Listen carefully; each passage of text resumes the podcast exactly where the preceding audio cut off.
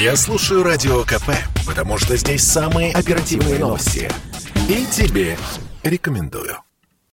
Регионы России закрываются на локдауны, вводят систему QR-кодов и просят оперативно провакцинировать сотрудников некоторых сфер на фоне новых антирекордов по COVID-19.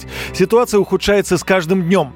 В России вновь зафиксировали максимум по числу заражений – почти 38 тысяч новых случаев.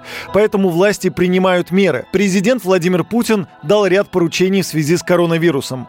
Так, одна из мер – это запрет на работу общепита и на проведение развлекательных мероприятий в вечернее и ночное время. Рестораны и кафе будут закрыты с 23 часов и до 6 утра. Губернаторам и руководителям предприятий необходимо перевести пожилых, старше 60 лет и хронически больных сотрудников на удаленную работу на 4 недели. Речь идет о тех, кто не привит.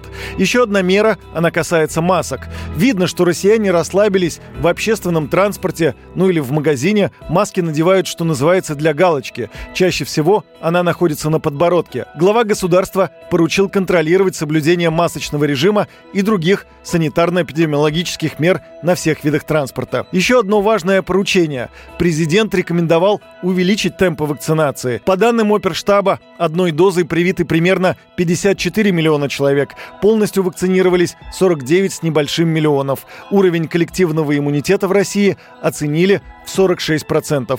Президент требует не только увеличить объемы вакцинации, но и тестирования на COVID-19.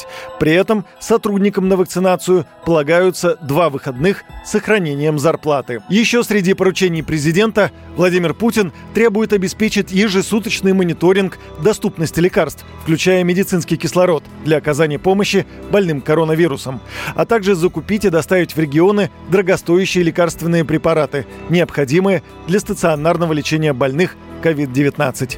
Юрий Кораблев, радио «Комсомольская правда».